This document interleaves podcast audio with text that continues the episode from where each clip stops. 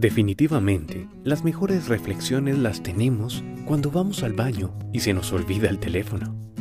¿No te parece extraño lo profundo que se graban en nosotros los momentos malos y lo fácil y rápido que olvidamos las mejores cosas que nos suceden?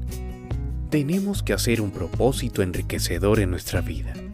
Procuremos que los momentos desagradables se borren rápidamente de nuestra memoria.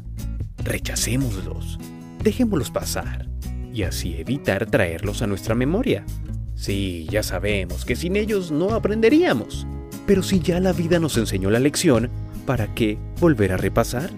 Por eso hay que revivir constantemente aquellos momentos felices. Además, recuerda que el valor de las cosas no está en el tiempo que duren, sino en la intensidad con que suceden. Por eso existen momentos inolvidables, cosas inexplicables y personas incomparables.